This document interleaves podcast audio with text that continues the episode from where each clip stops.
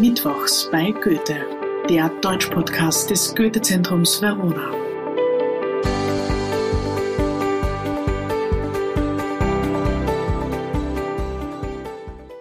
Hallo und herzlich willkommen zur mittlerweile zehnten Folge des Podcasts Mittwochs bei Goethe, des Goethe-Zentrums Verona.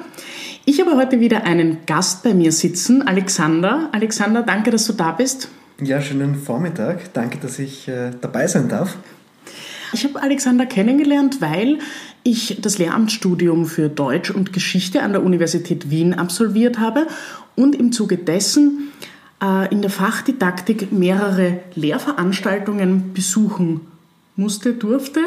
Ähm, und da ging es darum, also wie vermittelt man sein Fach eigentlich? Und wer wissen will, wie man das richtig klug, richtig actionreich und richtig super macht, der bucht sich am besten beim Alexander in die Vorlesung beziehungsweise in seine Kurse und Seminare ein. Da gibt es ein ganz breites Angebot. Ähm, er bietet ganz, ganz viel an. Aber sein Spezialgebiet, das ist das Spielen. Und deshalb sprechen wir beide heute über das Spielen an sich und wie lernt man eigentlich durch Spielen. Lieber Alexander, bitte sag uns einmal ganz kurz, stell dich kurz vor, was ist so dein Werdegang ungefähr? Ja, also ich habe die HTL gemacht.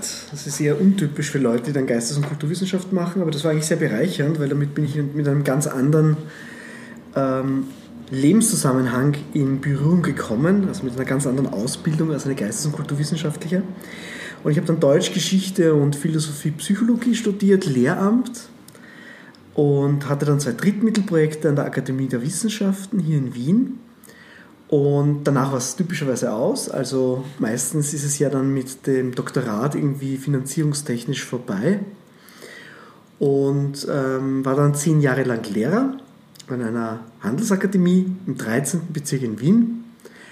Und nebenbei immer noch an der Uni. Und dann war diese Stelle hier frei als Senior Lecturer und diese Stelle habe ich dann habe mich beworben, wurde angenommen und bin jetzt seit einem Jahr mit 100% an der Uni. Und habe deswegen auch, leider muss ich sagen, das Unterrichten aufgegeben. Aber das ist ja quasi dein Spezialbereich. Das ist auch das, was man merkt, wenn man bei dir die Kurse besucht, dass du eben genau an dieser Schnittstelle stehst zwischen äh, Lehre und zwar in der Praxis mit Schüler und Schülerinnen ähm, und andererseits die Theorie, andererseits diese Weitergabe deines Wissens und deiner Expertise an Studierende. Jetzt ist immer wieder besonders in Österreich die Diskussion um das Schulfach Geschichte sehr präsent. Immer wieder sagt man, Geschichte ist ein sehr wichtiges Fach, natürlich auch im Zuge der manchmal schwierigen Geschichte Österreichs und Deutschlands. Es wird also als sehr wichtig eingestuft, aber trotzdem ist immer wieder die Diskussion da, könnte man nicht noch mehr Geschichtestunden streichen? Ähm, das heißt, meine erste Frage an dich, Alexander, hm, warum lernen wir heute eigentlich überhaupt noch Geschichte? Ja, das wirkt paradox im ersten Moment, denn äh, Geschichte ist ja vorbei die hat ja mit uns jetzt eigentlich nichts mehr zu tun und sie könnte uns auch komplett egal sein. Und, aber sie hat noch viel mit uns zu tun. Also erstens, ähm, also zum Beispiel, wenn wir auf Facebook oder auf Instagram schauen, die Lebensereignisse, die wir dort abbilden, abfotografieren und dokumentieren, die heißen ja nicht umsonst Timeline. Und eigentlich ähm, macht das auch meine Identität aus, was, in diesen Programmen, in diesen Apps, in diesen Tools abgebildet wird. Das heißt, Menschen bauen ihre Identität ganz massiv über ihre eigene Geschichte. Mhm. Und das kann die Geschichte einer, eines Individuums sein, einer Gruppe, meine Familie, oder auch die Geschichte einer größeren Gruppe, meines Kegelvereins, meines Dartsvereins, bis hin zu meiner Nation. Das heißt, Geschichte baut, Geschichte gibt uns Identität. Und deswegen brauchen wir Geschichte auch, um uns in der Gegenwart zu orientieren ob wir Dinge wollen, ob wir Dinge nicht wollen, wie wir Dinge sehen, ähm, ob die Richtung eines Mahnmals angemessen ist. Also zum Beispiel auch, ob ein äh, Kinofilm ähm, erinnerungskulturell angemessen ist, ob ein Brett- oder Computerspiel ähm, die Sachen so darstellen, wie sie dargestellt werden sollen. Und das führt uns dann eh schon näher zum Thema. Ähm, wir haben zum Beispiel gerade in der Geschichtskultur, in der Erinnerungskultur die Frage, wie werden wir das Gedächtnis ähm, der Zeitzeuginnen weiter vermitteln. Und da gibt es bereits Computerspiele, die dann die Grenzen des Erinnerns gehen sozusagen. Und hier ist die Frage nach einer angemessenen Form natürlich im Zentrum.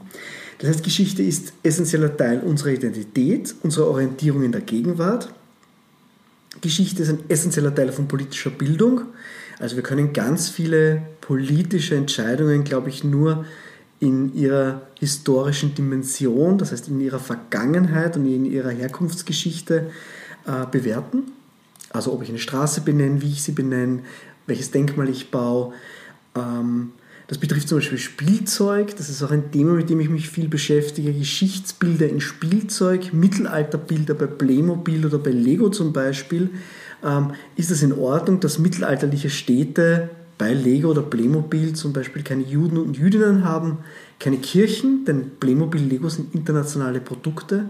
Mhm. Die können keine christlichen Kirchen abbilden. Das bringt nichts für ein Produkt, das international ist.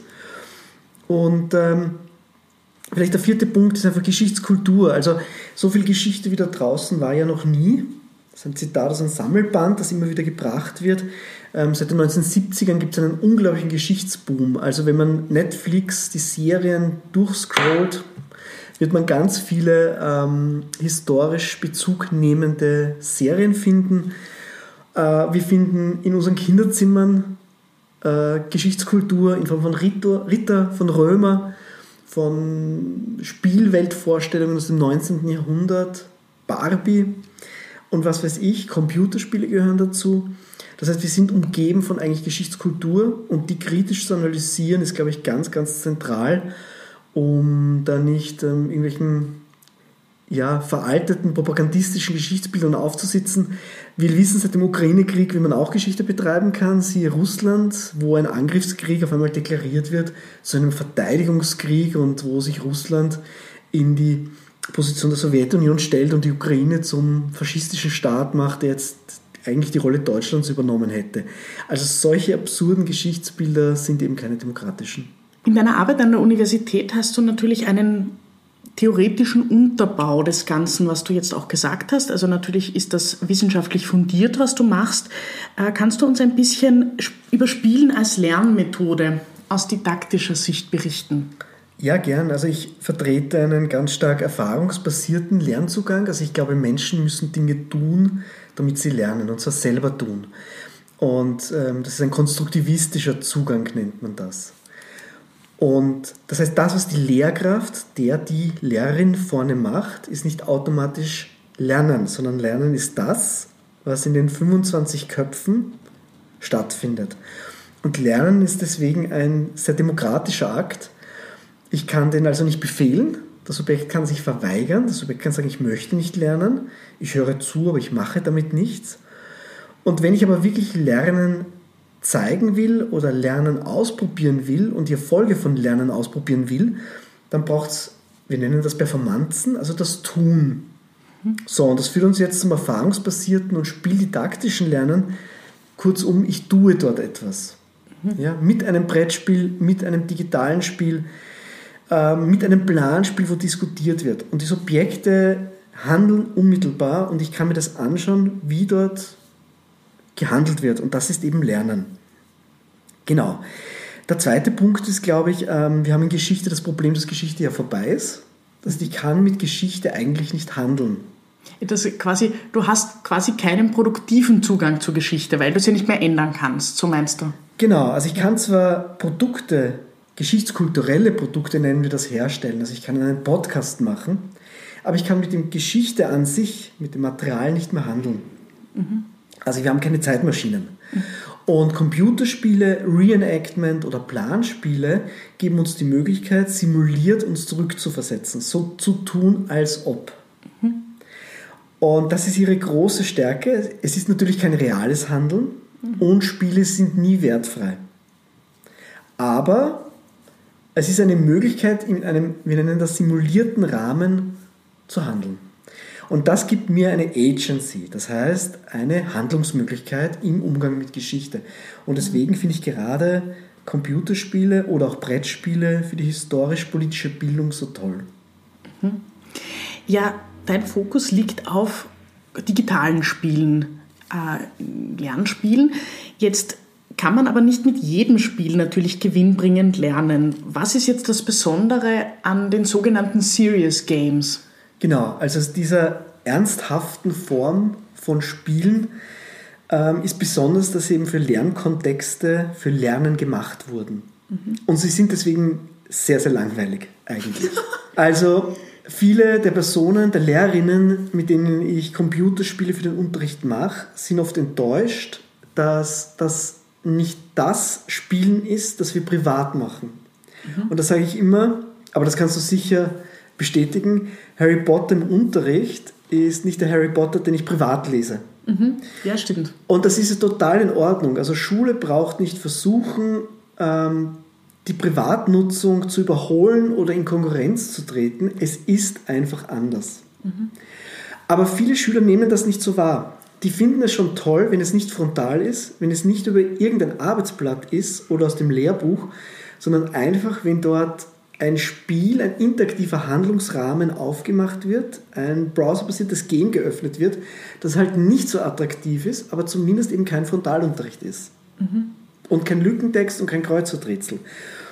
Und ähm, auf diese Art und Weise können Serious Games wirken. Serious Games haben für mich als Lehrenden noch den Vorteil, sie sind sehr pointiert, sie sind kurz, sie sind prägnant, sie bringen Inhalt auf den Punkt, sie sind oft in 20, 30, 40 Minuten machbar mhm. und sie fassen zusammen. Mhm. Und es sind natürlich Spiele, die man privat wahrscheinlich kaum spielen würde. Kann man das auch als Erwachsener spielen oder ist es spezifisch, würdest du sagen, die Spiele, mit denen du dich beschäftigst, äh, für den Unterricht gedacht, für die Gruppe der Schüler, Schülerinnen? Also ich nehme das oft so wahr, dass Lehrkräfte mitunter überfordert sind mit diesen Spielen als Schüler und Schülerinnen. Weil sie nicht mehr so intuitiv herangehen an die Spiele oder? Ja, und sich nicht einlassen und eben von der Theorie sagen, naja, wie war das und kann man das so machen und das und dann sich diesen intuitiven, wie du sagst, und naiven Zugang den ablehnen und mhm. dieses Ausprobieren ablehnen, mhm. anstatt dass sie einfach wie die Schüler mal sagen, jetzt mache ich mal, jetzt schaue ich mir an, was passiert, ich klicke da mal rein und es kann ja nichts passieren, es ist ja ein mhm. Probehandeln. Mhm. Es ist kein reales Handeln, es ist ja nur simulativ. Mhm. Mhm. Und äh, hast du, kannst du uns ein, zwei, drei Beispiele nennen für ein solches Spiel? Ja, also sehr gern. Also zum Beispiel ähm, Moderate Cuttlefish ist ein Spiel, das die Bundeszentrale für politische Bildung herausgebracht hat. Man muss ein Forum administrieren und man hat nur zwei Optionen, entweder löschen oder nicht löschen. Ja? Der Kommentare. Der Kommentare, die von unten nach oben ziehen. Mhm. Und das Spiel sagt gar nicht so genau, was zu tun ist. Und ähm, je nachdem, welche Postings man dann löscht, steigt die Anzahl der Mitglieder, der UserInnen eigentlich in dem Forum und am Ende kriegt man noch eine abschließende Bewertung. Was man jetzt tun kann, ist, dass man sagt zum Beispiel, man löscht alle Postings, man löscht keins. Man versucht die Userzahlen zu optimieren oder aber man schaut, dass in dem Forum eine angenehme Gesprächsatmosphäre herrscht. Mhm. Und zwischen ganz, diesen ganzen Aspekten kann man jetzt testend, ausprobierend löschen oder nicht löschen. Und das ist das Tolle. Das heißt, jeder von uns, der das spielt, hat nach fünf oder nach zehn Minuten ein anderes Ergebnis. Mhm. Und man kann eben auch wirklich wissenschaftlich wie in einem kleinen Modell diese Spielwelt austesten. Und man kann auch ein bisschen, man muss sich dann auch selbst anders die Frage stellen, in welche Richtung gehe ich, welche Wertigkeiten setze ich eigentlich? Oder das ist sozusagen genau. diese Reflexion, genau. zu sagen, was, was möchte ich, was ist mir wichtig also es ist eigentlich auch ein, ein politisches Spiel, kann man sagen, Definitiv. oder ein demokratisches oder ein ja. Spiel über Demokratie. Denn es geht um die Frage, ähm, was lösche ich, wo fängt Zensur an, wo, fängt, wo mhm. hört oder fängt Meinungsfreiheit an oder auf. Ähm, Gibt es Diskursethik, wie setze ich die in einem Forum um?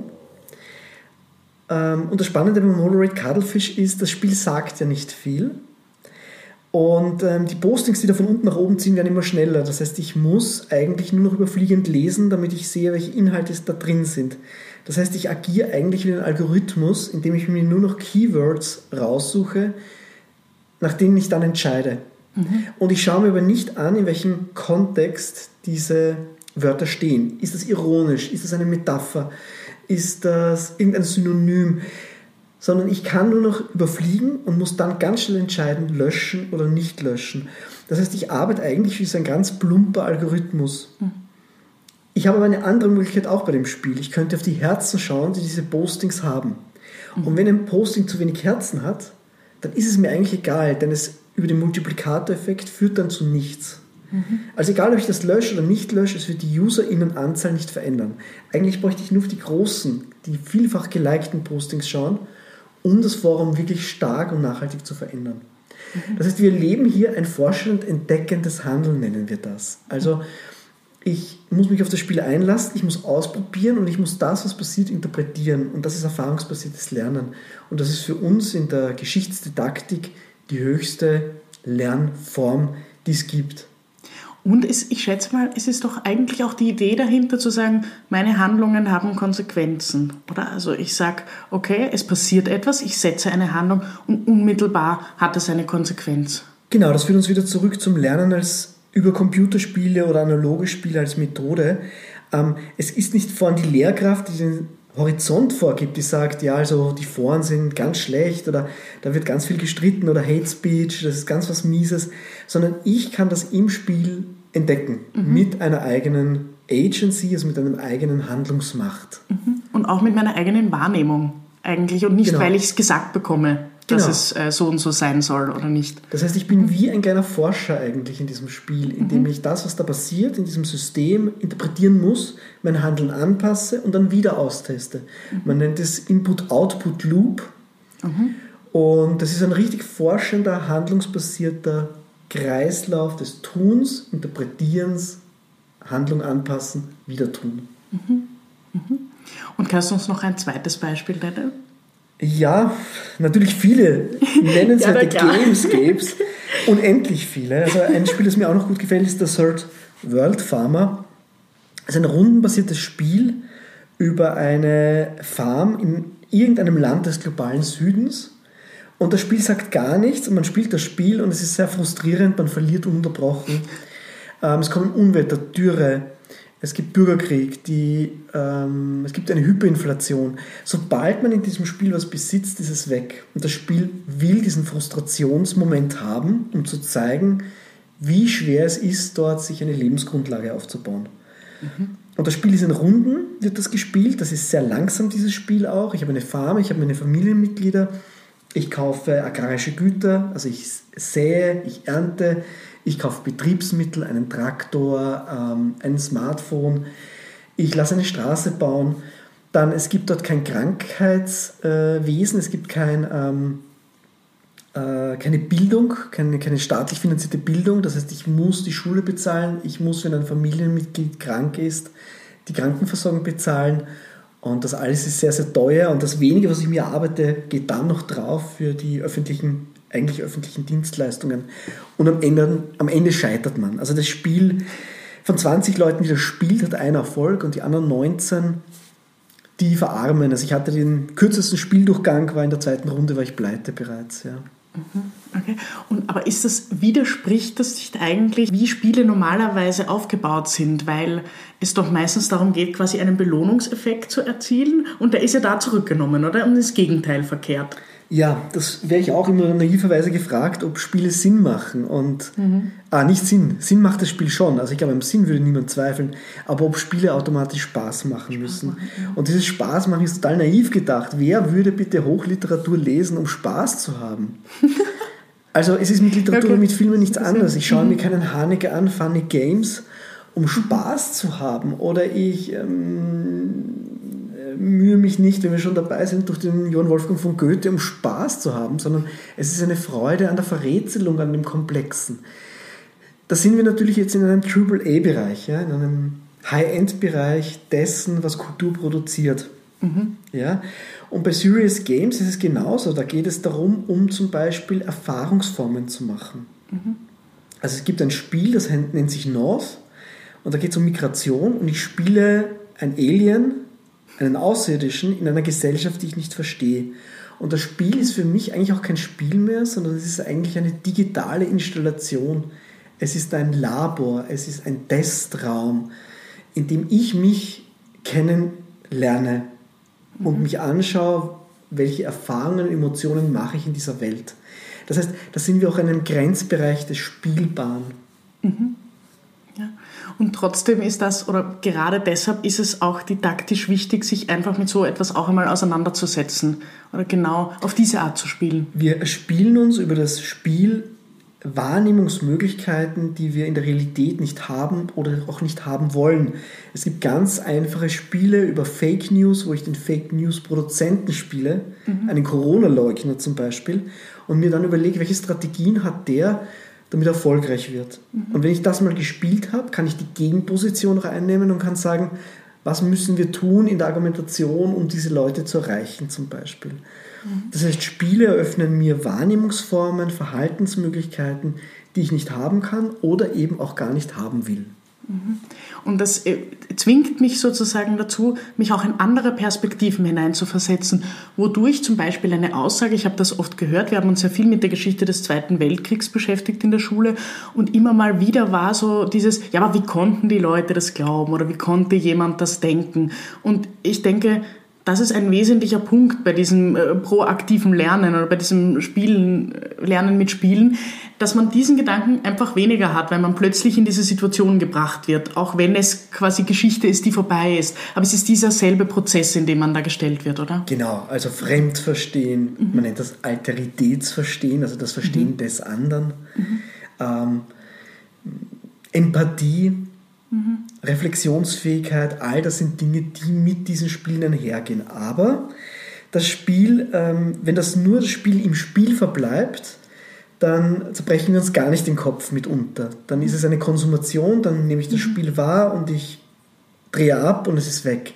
Und die Chance von Schule besteht darin, das in den sozialen Raum zu holen und darüber zu diskutieren, zu sprechen, ähm, unterschiedliche Meinungen einzuholen und dann das Spiel zu übertragen, zu transferieren, heißt das, ähm, auf die Gegenwart, auf die Lebenswirklichkeit, auf die Realität. Und das macht Schule.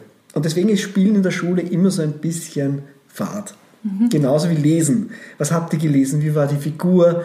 Äh, wie ist der Plot verlaufen und so weiter? Das ist dieses vielleicht mitunter auch Zerredende, das dann für die Schüler das Ganze so statisch macht. Aber ich finde das eigentlich auch sehr, sehr spannend.